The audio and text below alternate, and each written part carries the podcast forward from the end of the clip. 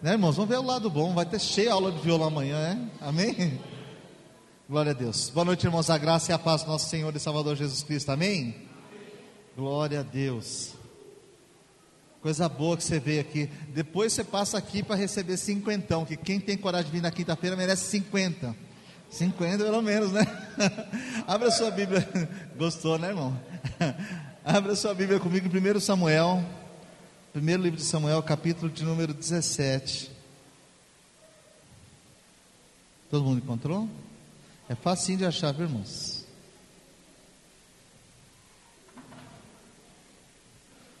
Todos acharam? Vamos fazer a leitura? 1 Samuel, capítulo 17, a princípio do verso 32 em diante. Versículo 32 diz assim: E Davi disse a Saul: Não desfaleça o coração de ninguém por causa dele. Teu servo irá pelejar contra esse filisteu. Porém Saul disse a Davi: Contra esse filisteu não poderás ir para pelejar com ele, pois tu és ainda moço e ele homem de guerra desde a sua mocidade. Então disse Davi a Saul: Teu servo apacentava as ovelhas do seu pai, e vinha um leão ou um urso e tomava uma ovelha do rebanho. E eu saía após ele e o feria e livrava da sua boca.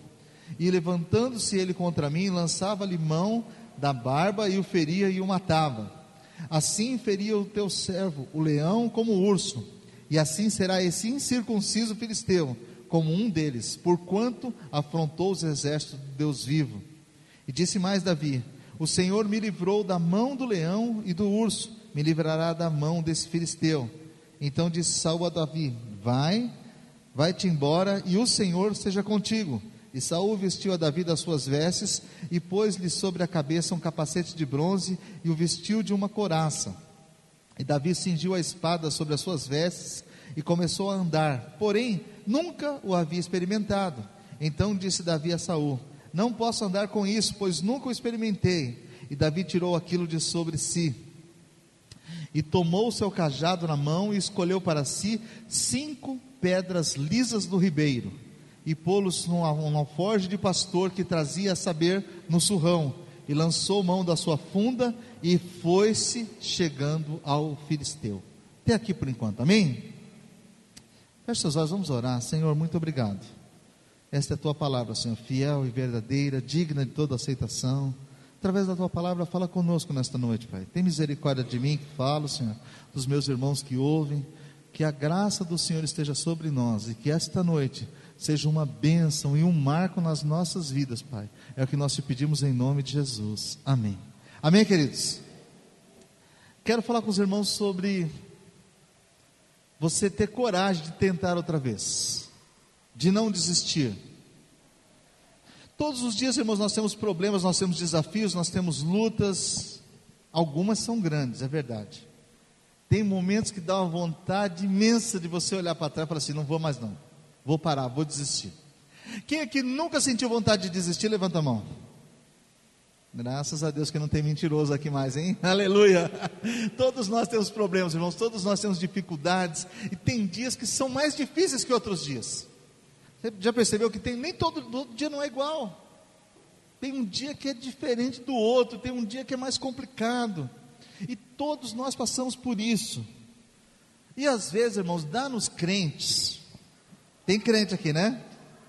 Crente tem uma mania, às vezes, de achar que ele é poderoso demais. Você sabia que tem crente que tem a síndrome do Peter Pan? Sabe que aqueles meninos que faz 40 anos e continuam como uma criança, como um adolescente. Tem um monte assim, né? Você pensa 40 anos, mas o cérebro de 12, 13. E tem também uns crentes que tem a síndrome do Popeye. Sabe como é que é? Síndrome do Popeye? Ele acha que de repente ele vai espremer uma lata de espinafre e vai ficar musculoso, fortão. Vai resolver todos os problemas. É aquele cara que acha o seguinte: vou para a reunião de oração, porque eu vou sair de lá tinindo, pegando fogo. O diabo vai tremer. E o diabo olha e fala assim: ah, tadinho. Vou subir no monte, quando eu descer, vou descer cheio de poder. Fala você já ouviu muito isso, não ouviu? Crente papai. Ele acha que porque um dia ele subiu no monte, ele vai voltar musculoso espiritualmente, fortalecido demais. Sabe, irmãos, eu, eu aprendi umas coisas durante a minha vida cristã. Eu, como converti numa igreja que tinha orientação pentecostal, era muito comum ouvir o seguinte: olha, meu irmão, você tem que fazer jejum e oração para você poder orar, porque senão você vai ser envergonhado, porque o demônio te envergonha. E aquilo sempre ficou na minha cabeça, pensando assim: bom, então eu preciso, eu preciso ser forte, me fortalecer, porque eu vou encher de pancada o demônio. Aí quando a gente lê a Bíblia, você entende que o demônio só sai pelo poder que é o nome de Jesus. Que em nós não há poder algum, o poder é dele. Amém? Todo poder, Jesus diz: todo poder me foi dado nos céus, na terra e até embaixo da terra. Então, esse exercício de você subir para tal lugar e voltar para o pai de lá, musculoso, querendo arrebentar tudo, porque você comeu uma lata de espinafre, espiritual, não funciona. Na verdade, nós precisamos orar muito, irmãos, porque a oração vai nos tornar dependentes de Deus. A oração vai nos humilhar, vai mostrar quem nós somos. Quando nós dobramos o joelho, nós estamos reconhecendo o senhorio dele, dizendo que tudo vem dele, que nada nós podemos fazer sem ele. Quando nós reconhecemos isso, amados irmãos, nós colocamos as nossas lutas nas mãos do Senhor. E vai ter dias que nós vamos enfrentar inimigos que são complicadíssimos. Veja bem, Davi estava chegando no vale de Elá. Havia uma guerra. Saul colocou o seu exército de um lado do vale. Os filisteus estavam acampados do outro lado. Embaixo, lá no vale de Elá, durante 40 dias apareceu um gigante. Eu não sei como é que eles mediram o sujeito, mas pelos cálculos aqui ele tinha cerca de 3 metros de altura, porque eles contam em côvados quanto ele tinha de altura. Contam como é que era a roupa dele, como é que era a sua espada, a sua lança, seu capacete, a distância. Olhando a distância de binóculo durante 40 dias, porque eles tremiam de medo. E o pai de Davi falou para Davi: Davi, seus irmãos estão na guerra.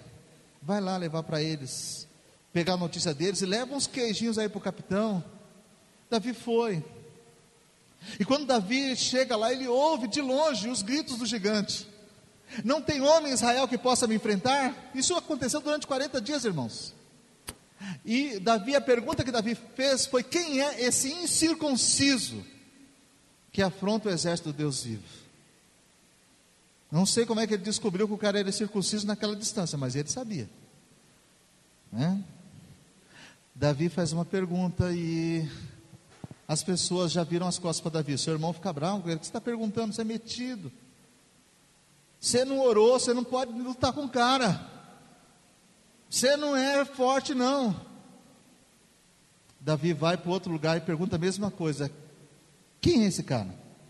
Quem é esse circunciso? E alguém lhe diz: Ó, oh, Davi, o rei falou que quem derrotar o gigante vai casar com a filha do rei, não vai pagar impostos, vai ser nobre em Israel, enfim. E Davi vai falar com o rei Saul. E notem que Davi continuava fraquinho, um menino. E ele vai falar com Saul, e o capítulo 17 diz lá então, no verso número 32, que ele foi para Saul e falou: Olha, não desmaie, não desfaleça o coração de ninguém por causa desse incircunciso porque eu vou lutar com ele. Continuava fraquinho Davi, continuava um menininho ruivo, de gentil aspecto. Mas ele sabia que a força dele não estava nele, ela vinha do Senhor. Saul disse: Você não pode contra ele, porque ele é um guerreiro desde a sua mocidade, você não passa de uma criança.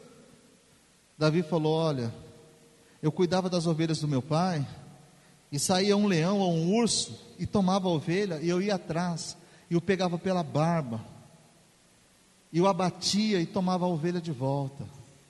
E o Senhor vai me dar esse homem. Olha, Davi falou: O Senhor, não eu, não meu poder, não a minha força, não porque eu treinei demais, não porque eu sou o melhor da igreja. O Senhor me dará nas mãos esse inimigo. Aí, irmãos, Saul tem uma ideia brilhante. Ele mandou colocar o capacete dele em Davi, o seu, a sua farda, a sua couraça em Davi, e deu a sua espada para Davi. Davi olhou, tentou andar para lá e para cá, não dava certo. Nunca tinha usado aquilo. Ele falou: nunca experimentei isso, não funciona, não serve. E ele tirou todo aquele apetrecho que Saul colocou sobre ele, e diz então o verso 40, que ele tomou o seu cajado na mão, o que ele estava acostumado a usar todos os dias, e escolheu para si cinco pedras lisas do ribeiro, colocou no seu alforje de pastor que trazia, a saber no surrão, e lançou mão da sua funda, que era que ele utilizava para lançar as pedras. E assim ele foi se chegando ao filisteu. Irmãos, eu quero falar nessa noite sobre nós não desistirmos, apesar das lutas, das dificuldades, e tentarmos de novo. Nós temos muita dificuldade para encarar um novo desafio quando alguma coisa der errado. Quando eu tinha 18 anos, eu fui tirar carta de motorista. Aí, como todo cabeça de bagre, aqui tem alguns também que eu sei. A gente conhece cabeça de bagre à distância. Como todo cabeça de bagre, eu aprendi, achei que ia aprender a dirigir com o carro do meu irmão. Meu irmão já tinha comprado um carro naqueles dias. Um Corcelzinho 73. Não era do Raul Seixas, não. Era do meu irmão. Um Corcel 73. Vermelho. E eu fui dar umas voltas com aquele Corcel. E meu irmão explicou como é que ligava, como é que trocava a marcha. A marcha era em cima, aqui na mão, um negócio esquisito. Eu dei umas voltas, achei que ia saber dirigir. Aí fiz uma matrícula na autoescola, lá na Patriarca. E aí eu pedi para marcar a prova. Ele falou: Você não vai fazer aula? Eu falei: ah, Umas duas ou três, porque eu já sei. É isso mesmo, pode ir. Aí quando chegou lá, lógico, fui lá, era lá em Itaquera, ali no Parque do Carmo, fazer a prova. Fui reprovado. Aí ele falou para mim: Você precisa fazer aula. Pelo menos, naquela época a gente fazia 20 aulas. Você precisa fazer pelo menos umas 10. E eu fiquei chateado com aquilo, fui para cá, falei, mas eu sei dirigir. De novo, peguei aquele corcelzinho outra vez. Fui lá dar umas voltas na rua, tudo errado. Aí fiz a prova de novo, marquei a prova. Fui reprovado de novo, irmãos. Quando eu fui reprovado segunda vez, eu falei, nunca mais eu volto naquele lugar. Eu fiquei com medo de ser reprovado a terceira vez. Isso é o que acontece conosco às vezes, sabe, irmãos? A gente perde uma, perde duas, não tem coragem de encarar a terceira luta. Na verdade, eu não sabia dirigir. Eu ouvi meu irmão e meu pai falando mais ou menos como é que era, e eu achei que eu sabia. E às vezes a gente pensa que sabe fazer um monte de coisa que nós não sabemos de fato. E nós não temos coragem de arriscar mais uma vez, porque você vai passar vergonha. Você imaginou como seria se eu fosse reprovado pela terceira vez? Todo mundo ria de mim. E com meu pai, quando eu chegava em casa, que ele perguntava: E aí, filho, passou? Eu, pai, não passei não. Se eu falasse para ele a terceira vez, pai, eu não passei, não é possível. Quantas vezes você já abandonou as batalhas porque você ficou com medo do resultado, né, irmão? Quantas vezes a gente fica com medo, desiste no meio do caminho? Desiste do vestibular, desiste de fazer uma entrevista de emprego boa porque você acha que não tem competência. Procura algo para você, vou comprar um carro melhor, e desiste no meio do caminho achando que não vai dar conta de pagar. Desiste. Começa uma vida cristã abençoada. Aí você começa a ouvir toda semana que você tem que se santificar, tem que se separar. Você agora está servindo a Deus, você desiste no meio do caminho e fala: Eu nunca vou atingir esse patamar. Nunca vou poder chegar lá. Então a gente vai parando, sabe, irmãos? E essa semana o Espírito Santo encheu meu coração com esse texto. Eu compartilhava ontem aqui pela manhã com o Alexandre e o Marivaldo e o Vinícius. Falava um pouco para eles sobre essa questão de você não desistir, de você tentar de novo. E me encantou a maneira como Davi encarou o desafio. Ele já tinha lutado com o urso, ele tinha lutado com leão, mas ele nunca tinha lutado com um gigante. Nunca. Talvez nas brigas em casa, que sempre tem uma briguinha de família, não tem? Então você tem um monte de irmão, Daniel está ali, Rodrigo, Rafael, imagina o que essas figuras já aprontaram na sala de casa. Então você imagina, sempre tem uma confusãozinha. Davi pode ter treinado com os irmãos, mas um gigante ele nunca enfrentou. E aí, Davi quando fala com Saul, Saul resolve colocar uma armadura em Davi. Fala: Você precisa ser bem, se preparar bem, vou te dar minha armadura. Davi percebeu que não dava para ele, irmãos, ele largou aquilo de mão. Ele foi fazer aquilo que ele estava acostumado. A Bíblia diz que ele desceu ao ribeiro e pegou cinco pedrinhas lisas do ribeiro. Deixa eu falar uma verdade sobre esse negócio de cinco pedrinhas lisas. Tem pregador que gosta de enfeitar o negócio, né? Você pega uma galinha de Angola, o cara transforma num pavão rapidinho. É um negócio impressionante. Então, assim, aqui mesmo nesse púlpito, um pastor muito amigo meu, gente boa, fez uma pregação aqui maravilhosa, há nove anos atrás, sobre esse texto. E aí ele falou o seguinte: Irmãos, Davi chegou lá no vale de Elá. E aí, quando ele desceu para o ribeiro, ele pegou cinco pedras, botou no alforge. Aí, na hora que o gigante veio, ele catou a primeira pedra, olhou e falou assim: Não, essa não. Essa é maravilhoso, põe aqui. Aí pegou a segunda pedra, olhou e falou assim: Não, essa não, esse é príncipe da paz, não serve. Olhou outra, falou assim: Não, conselheiro não, conselheiro não. Aí quando ele pegou a quinta pedra, ele falou: Deus forte, toma na cabeça do gigante. Lembra o pastor Wilson aqui? O pastor Wilson está no Senhor agora, um pregador maravilhoso. E, e, o Wilson, então, naquela noite, ele falou isso aqui. Falou, na quinta pedra, ele falou assim: Ah, Deus forte. E os pregadores de célula? Irmãos, Davi pegou a primeira pedra, quando ele olhou ministério pastoral, não serve, não derruba ninguém. Pegou a segunda pedra, ministério de evangelista, ih, não está com nada. Terceira pedra, aí quando ele pegou na pedra do apostolado, agora completou o ministério da igreja, agora cai gigante. Mas sabe, irmãos, a Bíblia diz que Davi pegou cinco pedras. É tão simples, mas a gente nunca entende o simples. Nós queremos sempre tornar as coisas fantasiosas. Quem aqui já olhou para as nuvens durante o dia quando está aquele dia bonito? Já, já brinquei com isso com os meus filhos. Aí eu falava assim, Baba Maria falou assim, pai, o que, que você está vendo lá? Aí você olha assim e fala assim, agora estou vendo um leãozinho. Aí daqui a pouco você olha um pouquinho, ah, o que, que é aquilo ali, filha? Ah, aquilo lá é. Aqui, eu acho que é um urso. Então você enxerga um monte de coisa nas nuvens de algodão, não é verdade? E tem pregador que enxerga a Bíblia dessa maneira. Ele fica encontrando figuras assim, eu não. Ó oh, irmãos, eu acho que Davi pegou cinco pedras. E quer saber, o negócio era tão urgente que eu acho que ele pegou as cinco primeiras que ele viu. Era pedra, ele precisava de pedra. Acabou. Cinco pedras, chegou lá, uma, duas, três, quatro, cinco. Botou no alforge. Não ficou pensando, essa daqui é Deus forte, essa é príncipe. Não, acho que não. Acho, não estava lá, né? Acho que não. Nós sempre queremos fantasiar as coisas, por isso que às vezes não dá certo, sabe, irmãos? Aí um dia eu estava lá no, na Assembleia de Deus do Bom Retiro, assistindo um, uma pregação, um culto de pastores, de manhã. Aí o pastor Jorge Linhares estava pregando naquela manhã. Quando ele terminou a pregação, eu fui lá falar com ele, eu gosto do Jorge demais. Aí eu fui lá com o pastor Jorge, ele me chamou, vem cá, vem cá. Aí quando nós começamos a conversar, veio a senhora falar com ele. Oh, pastor, o senhor lembra aquele dia que eu preguei na igreja? A Jorge, brincalhão, falou assim: Eu lembro, irmã. A irmã pregou e falou que Jonas engoliu a baleia.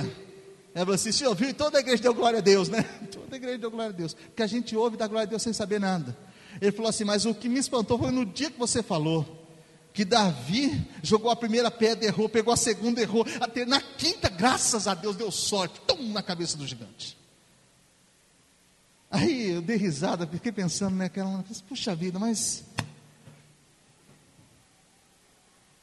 tem uma lógica, não tem, irmão? Davi pegou cinco pedras. Sabe o que, que eu penso quando eu olho para um texto como esse? Que se Davi errasse a primeira pedra, ele tinha mais quatro. Ele tinha mais quatro.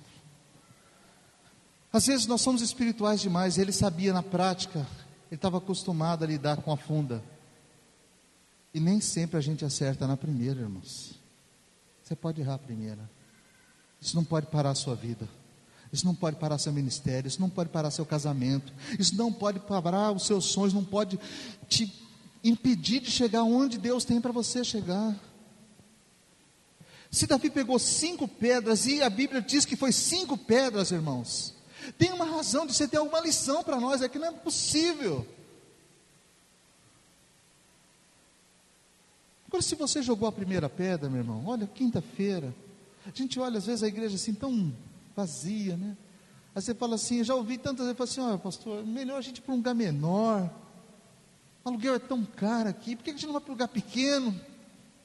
Ô, irmão, jogamos uma pedra, vamos jogar segunda, terceira, quarta. Enquanto Deus nos der vida, vamos tirar nossas pedrinhas, entendeu? Eu e você, nós não temos o direito de desistir, irmãos, nós não temos o direito de parar no meio do caminho. O gigante era imenso, estava lá, Davi olhou para ele e falou: Eu vou para cima dele, não quero nem saber. E se você errar? Se eu errar primeiro, eu tenho a segunda. E se errar a segunda, eu tenho a terceira. E se errar a quarta, eu tenho a quinta pedra. Acho que Davi nunca errou tanto. Tão acostumado com a funda, ele falou: Eu acerto ele em cinco. A Bíblia não diz que ele fez cinco tentativas, mas diz que ele tinha cinco pedras. Sabe, irmão, você pode acertar na primeira. Você pode dar sorte, pode ser abençoado da primeira vez. Tudo deu certo para você, tudo que você fez, que bênção. Aleluia, Deus é comigo. Mas você pode falir na primeira vez. Você pode abrir o um negócio e fechar a segunda vez. Você pode abrir terceira vez e falir outra vez. Aí eu contei aqui para os irmãos do Dr. João Todeschini. O Sr. João Todeschini é o fundador das cozinhas Todeschini. Durante anos, essa foi a melhor fábrica para se trabalhar no Brasil. Uma fábrica de móveis extraordinária lá do Sul. E um dia eu assisti uma entrevista do seu João, no João Dória Júnior, o melhor programa que tem na televisão, para mim, melhor programa de televisão, João Dória Júnior. Se você quiser aprender alguma coisa, assista aquele menino, ele é bom, ele é bom. Só faz entrevistas interessantes, inteligentes, coisa muito boa. E ele estava entrevistando aquele senhor e ele falou assim: Como é que o senhor conseguiu ter uma empresa que por cinco anos é apontada nas, nas pesquisas de recursos humanos como a melhor empresa para se trabalhar no país. Aí o seu João Todeschini dizia naquele, naquela noite que isso aconteceu porque ele entendeu que a empresa dele precisa ser de todos os funcionários, então cada funcionário é sócio, tem um, um pedacinho daquela empresa. E ele contou a história, falou, mas não, nem sempre foi assim. Eu comecei a abrir uma fábrica de máquinas lá atrás e tal, e ele contou, pegou fogo. Ele trabalhava com a mulher só. Queimou, queimou a casa, queimou tudo, a fábrica pegou fogo, perdeu tudo que tinha. Aí a mulher dele, com uns baldes de água, e ele, os vizinhos, tentando ajudar a apagar o fogo. E no dia seguinte eles ficaram só com as cinzas. E ele falou: Eu comecei de novo. Aí depois não deu certo, eu comecei outra vez. Aí eu mudei o negócio. E chegou no momento que nós começamos a fabricar móveis, e hoje é isso que vocês conhecem. Ele estava dizendo: atirei a primeira pedrinha, não deu certo.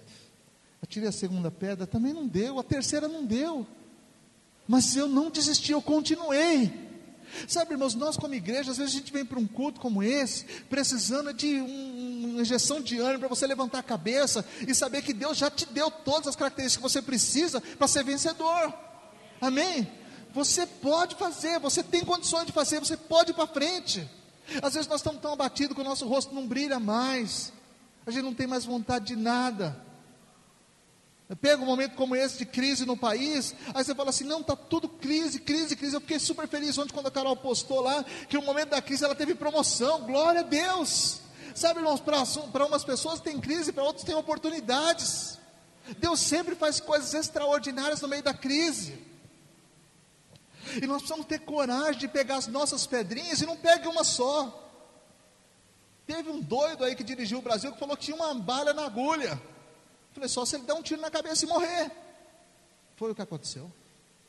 Falei, não posso errar. Quem de nós que não erra, gente? Todos nós estamos sujeitos aos erros e nós vamos errar muitas vezes na vida. E Davi, não sei se ele sabia que podia dar errado, não sei o que, que ele pensou, mas ele pegou cinco pedras para desafiar a mim e a você nessa noite a tentar mais uma vez. Se tudo der errado, tente de novo, meu irmão. Tente outra vez. E nem a música do Raul Seixas, hein? Estou falando, tente outra vez para você tentar mesmo. Às vezes a gente fica só num negócio poético, acho que, puxa, a pregação foi legal, mas e de prático? O que, que resultou no dia seguinte? Se você não põe em prática, não adiantou nada. Davi, então, ele não tomou o espinafre espiritual latinha de espinafre do Popeye, voltou musculoso na hora, vou derrubar lá o. Como chama aquele cara? Brutos, sabia que tinha alguém que assistia mais. Não é só eu que estou assistindo desenho, não. Brutos, está em casa, né, pastor? Está em casa esses dias à tarde, aleluia. Então, todos nós vamos ter adversários e lutas espirituais, meu irmão. Se você quer ter o poder nas mãos, entenda que ele não é seu. Não é fazendo, vou fazer um exercício espiritual para ficar musculoso, ó. O pai espiritual. Davi falou para Saul qual era o segredo. O Senhor me entregou nas mãos o leão e o urso. Ele me entregará também esse incircunciso filisteu. Às vezes, irmãos, Deus não nos deixa ter mais do que uma pedrinha na mão. Porque senão nós vamos dizer que a vitória foi nossa porque nós tínhamos capacidade. Deu certo, meu irmão, porque olha, eu me preparei para isso. Você não sabe quanto eu estudei, quanto eu li esse texto, quanto, quantos livros de teologia eu comprei. Não, se Deus não colocar a mão, não acontece nada, irmão. Se Ele não tocar, não acontece absolutamente nada. E quantas vezes nós estamos assim, sabe, irmãos? Desistindo na primeira tentativa. Ah, mas eu não vou passar vergonha de novo, não. Imagina, o cara foi reprovado duas vezes já no exame de volante. Agora, depois de, sei lá quantos anos que eu tenho que eu dirijo, mais de 25 anos, 30 anos dirigindo, 31 anos, eu ainda de vez em quando erro. Entrei outro dia em Curitiba, na contramão, era um lugar lá, quando eu vi não conhecia a cidade, entrei na contramão. Aí tive que dar um jeitinho lá em Belo Horizonte. Estava indo para o culto na igreja da, do pastor Jeremias e entrei no túnel. Só que assim, você entra, tem duas vias, assim, uma bifurcação. E eu tenho que ir à direita, a esquerda dos ônibus. Eu fui à esquerda. Passou no túnel, quando acabou o túnel, eu vi que só tinha eu lá. Todos os carros do lado de cá e eu no meio daquele monte de ônibus. Não tem como sair. Você vai andar três quilômetros ou quatro naquele lugar e os ônibus apertando a gente. E eu louco para achar uma brecha, um lugar que tem uma vaga para eu sair dali, todo mundo buzinando. Só pode ser paulista, paulista. Nem sabe que eu sou cearense com a cabeça desse tamanho. Só pode ser paulista para errar o caminho. Os caras ainda homenageiam a gente, né? É paulista. Sabe, irmãos? A gente erra tantas vezes, tantas vezes. E não é isso que vai fazer a diferença na nossa vida. Que vai fazer a diferença é quantas vezes nós vamos ter coragem de levantar a cabeça e enfrentar mais uma vez a luta. Quantas vezes? Quantas vezes, né? Então, o verso 40 diz assim: E tomou o seu cajado na mão, escolheu para si cinco pedras lisas do ribeiro, pôs pô-las no seu alforje de pastor que trazia, a saber, o surrão, e lançou mão da sua funda e foi-se chegando ao filisteu. Não adianta nada você pegar pedra e dormir também, né, Zé? Você fez, não, peguei as pedrinhas, mas eu não estou muito afim de trabalhar hoje, não. Ô, ô irmão, você está procurando emprego, ó, tem uma empresa X aí, está contratando, ah, eu vou lá na segunda-feira, na terça-feira, que esse final de semana, sabe, é feriado prolongado, vou viajar. Morreu, Zé. Um monte de gente procurando emprego, você deixou para terça-feira, já era. Davi pegou as pedrinhas, colocou no alforje e já foi andando em direção a o seu oponente. Diz também que o filisteu também veio andando em direção a Davi e desprezou Davi. Quando olhou e viu Davi pequeno, frágil, com as pedrinhas lá, com o estilingue dele. Marivaldo, quando era criança, o estilingue dele para bom, ele usava tripa de mico. Não é verdade? Está rindo, é verdade? Não é tripa de mico? É tripa de mico. Aí os banana que tinham os estilingue mole, usavam aquelas borrachas velhas de câmara de automóvel, tudo ruim, nem esticava. Davi devia ser um tripa de mico, pegou a funda dele lá, e ele foi caminhando em direção ao filisteu, irmãos. E diz o verso 42: E olhando o filisteu e vendo a Davi, o desprezou, porquanto era jovem, ruivo e de gentil aspecto. E disse, pois, o filisteu a Davi: Sou eu algum cão para tu vires a mim com paus? E o filisteu amaldiçoou a Davi pelos seus deuses. Muitas vezes nós vamos ser desprezados, porque o que nós temos é tão simples. Davi só tinha as pedrinhas mesmo e a sua funda. Talvez as pessoas façam comparação com você e digam assim: quem é você? Qual a sua família, rapaz? Sua casa é a última da rua. Você mora lá, quase lá, quase no buraco do sapo. Muitas vezes as pessoas vão rir de nós, sabe, irmãos? Por conta da nossa aparência, do nosso tamanho, do quanto a gente tem de dinheiro, porque a sua roupa diz mais ou menos por onde você passou, sua maneira de vestir, de falar, e vão nos desprezar de todas as formas. O gigante desprezou Davi porque ele era pequeno, ruivo e tinha uma carinha boa, gentil aspecto. Mas Davi não olhou para isso não. A ofensa entrava aqui, saía aqui, ó. Se nós ficarmos dando ouvido a tudo que falam de nós, irmãos, nós vamos desistir. As pessoas nos machucam com palavras todos os dias, dizendo: você não vai dar em nada. Você não vai dar em nada. Quantas vezes o diabo faz isso? E diz então o verso 43, perdão, 44, que Davi respondeu, depois que o filisteu falou, disse mais o filisteu a Davi: Vem a mim e darei a tua carne às aves do céu, às bestas do campo. Verso 45.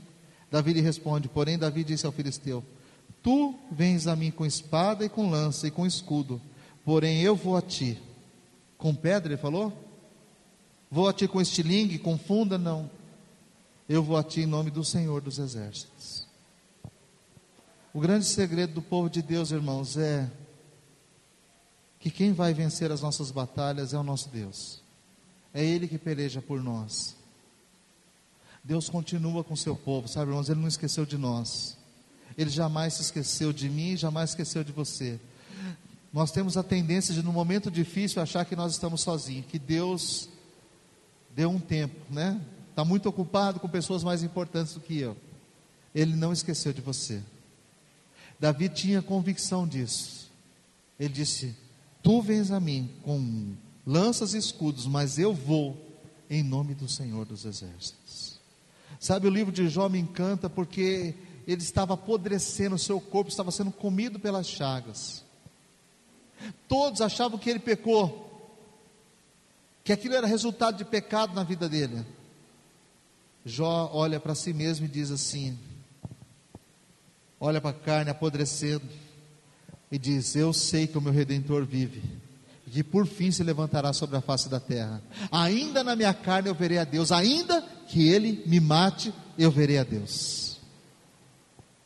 Nós precisamos enxergar Deus conosco, irmãos no meio das maiores lutas e tribulações, qualquer que seja a aflição, por mais difícil que seja o momento da sua vida, o Senhor continua com você, continua comigo. E Ele não, não permite que eu e você voltemos atrás, que a gente desista, que se acovarde, que entre embaixo da mesa e fique esperando a tempestade passar.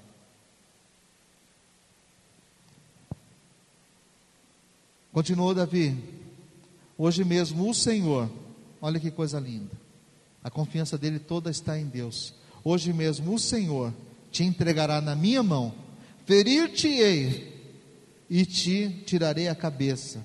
E os corpos do e os corpos do arraial dos filisteus darei hoje mesmo às aves do céu e às bestas da terra, e toda a terra saberá que há Deus em Israel. Ele não disse toda a terra saberá que há um homem capaz de enfrentar gigantes, que usa a funda como ninguém, o rei da pedrinha lisa do ribeiro. Haverá um Deus, Israel. Todo mundo saberá que há um Deus Israel. Confiança minha e sua, meu irmão, tem que estar completamente no Senhor, somente nele.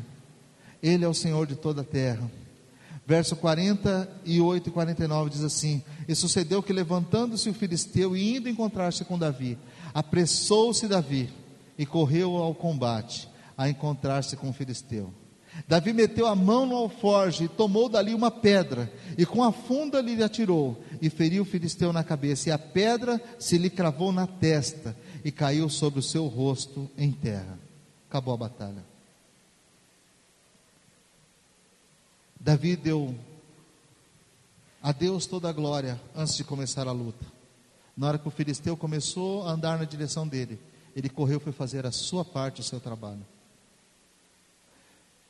Amados irmãos, muitos de nós fica só esperando por Deus, que Deus faça algo extraordinário.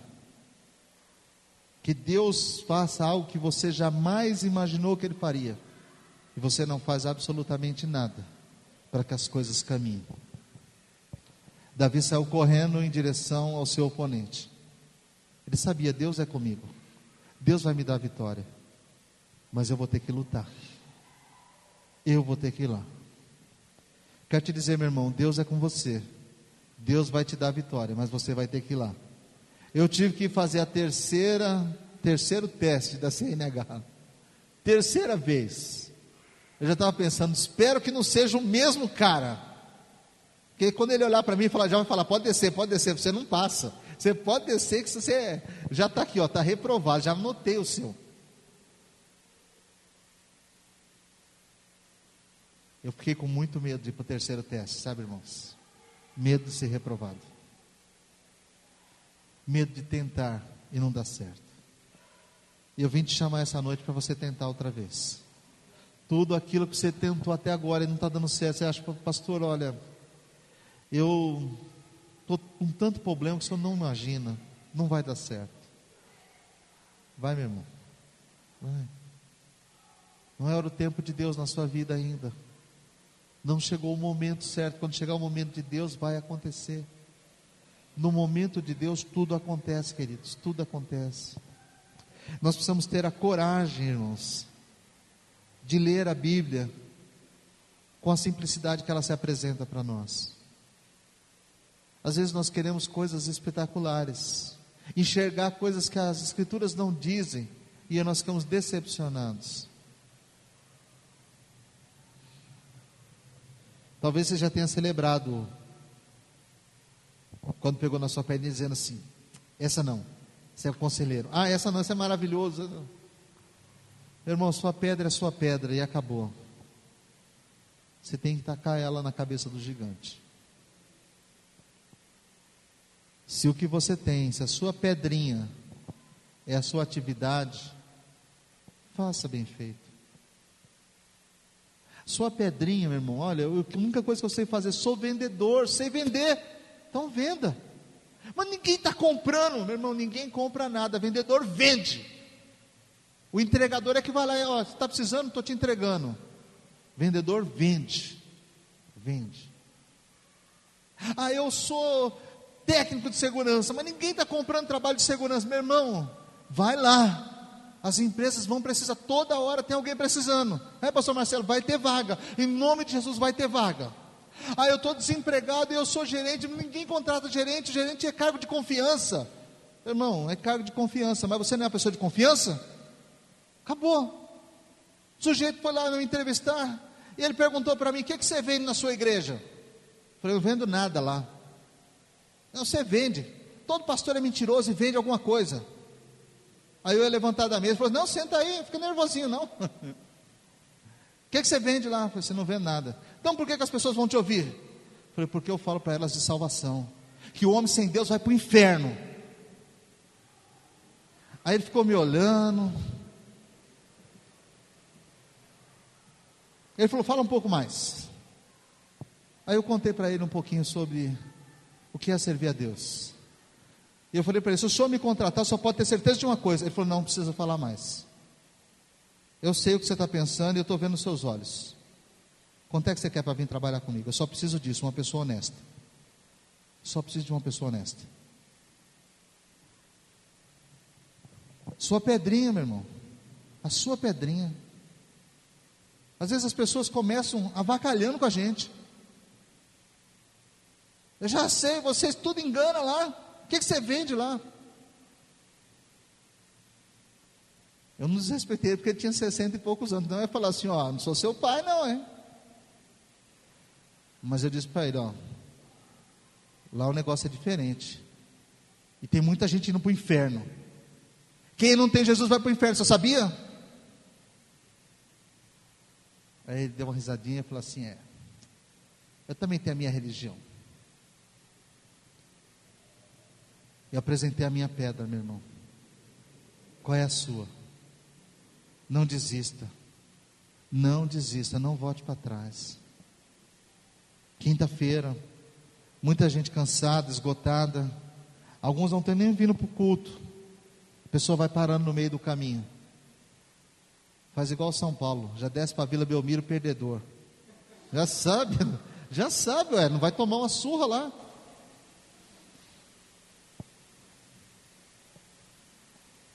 A gente já começa sabendo, irmão, que vai ser difícil. Muitos de nós começam assim, falando: não vai dar certo, vou desistir, não vai dar. Deus está te desafiando hoje, tente outra vez, tente outra vez, tente outra vez. Vamos colocar de pé, vamos orar, irmãos. Davi tentou, quando todo mundo dizia que ele não tinha chances. Gigante era grande demais. Davi não tinha experiência. Os irmãos de Davi disseram que ele era um intrometido, que era um presunçoso. Saul disse que ele era uma criança, um menino sem experiência. O gigante disse que ele era um desprezível. Mas Deus disse através de Samuel: Tu és o ungido, o escolhido do Senhor. Serás o próximo rei de Israel. O que ninguém vê em você, meu irmão, Deus vê. O que ninguém vê em mim, ninguém pode enxergar, mas Deus sabe quem somos nós. Amém. Eu quero te convidar a orar hoje. Você estava desistindo de algum pastor, não está dando certo. Quero te desafiar a tentar outra vez. Mas não tente com as armas dos outros, irmãos. Não pegue indicação de ninguém. Ah, eu, fulano de tal vai fazer para mim. Não, você. Deus vai usar você. As suas pedrinhas lisas do ribeiro. Não use a armadura de Saul. Não fique esperando que alguém mande pronto para você. Você, Deus te constituiu, te capacitou. Deus te escolheu. Deus te ungiu. E Ele, o Senhor, é que vai te dar vitória. Amém? Feche seus olhos, vamos orar. Senhor, Deus e Pai, Todo-Poderoso, nós te louvamos, Senhor. Nós te agradecemos, ó Pai querido, porque sabemos, Senhor, que a nossa vida está nas tuas mãos. Sem ti nós nada podemos fazer, Senhor. Todos os momentos pelos quais nós temos passado a nossa vida, por mais difíceis que sejam, Senhor, por mais problemático que seja o momento que nós estamos vivendo, nós sabemos que o Senhor está no controle de todas as coisas, que nada, Senhor, absolutamente nada pode fugir do teu controle nada nem ninguém pode nos tirar das tuas mãos, Senhor.